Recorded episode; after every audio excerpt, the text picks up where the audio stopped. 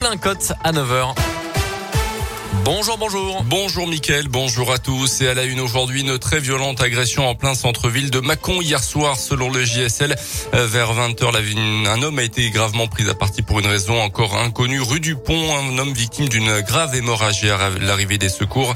Il a été pris en charge par le SMUR, puis emmené en urgence à l'hôpital. Deux équipes de policiers étaient sur place pour séparer euh, les personnes liées à une violente bagarre. Une enquête est ouverte pour déterminer les circonstances de l'agression. Une collision entre deux voitures dans la nuit de samedi à dimanche à Béligneux dans l'Inde après des témoins qui circulaient sur la départementale 1084. Une voiture qui roulait derrière eux les a dépassés dans une ligne droite et c'est lors de ce dépassement que la collision s'est produite avec un autre véhicule qui venait de s'engager. Une conductrice de 35 ans a été prise en charge dans un état grave. Deux autres blessés sont à déplorer. Les gendarmes ont effectué un dépistage d'alcoolémie sur le conducteur de la voiture en cause. Le résultat était négatif.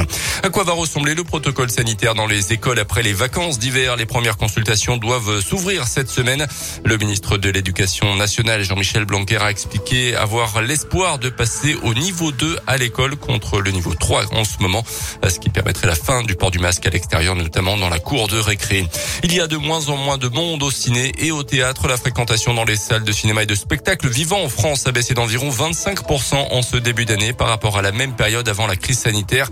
C'est ce qu'a indiqué la ministre de la Culture, Roselyne Bachelot, hier. Au total, près de 14 milliards d'euros ont été mobilisés en faveur du monde de la culture dans le pays depuis le début de la pandémie. Les sports et un nouveau revers samedi soir à domicile pour la Gielbourg face à Pau Orthez sur le score de 73 à 83 en championnat. Énormément euh, diminué par les blessures et le Covid, la Gielbourg enchaîne les résultats en Dancy en ce moment. Après quatre victoires de suite, les Burgiens s'inclinent donc pour la cinquième fois cette saison à domicile en championnat. Euh, résultat, il ne décolle pas du ventre mou du championnat collé à la douzième place malgré toutes ces difficultés. Le Bressan Maxime Ross veut rester positif. On l'écoute au micro Radio Scoop de Didier Berthet. Ça fait partie des aléas du, métier, des saisons, surtout quand on joue une compétition européenne. Voilà, on sait qu'il y aura des périodes comme ça, on ne peut pas prévoir à l'avance les blessés. Donc euh, oui, on a hâte qu'ils reviennent. C'est aux joueurs présents après de, donner un peu plus et, de combler ces trous-là physiquement ou pas, ou les absences de, certains pour cause de blessures ou autre. Je pense que la semaine va faire du bien de, travail là et pour recharger tout le monde et, bien bosser tous ensemble et retrouver, je pense, certains dans l'effectif. On perd un match important pour le classement et la, remontée. Alors après, bien sûr, c'est pas fini. Toujours des matchs à jouer, toujours des matchs à gagner. On continue à travailler pour ça. Il a pas il n'y a aucun problème là-dessus. Moi, j'ai confiance en tout le monde et, je reste assez serein sur ça.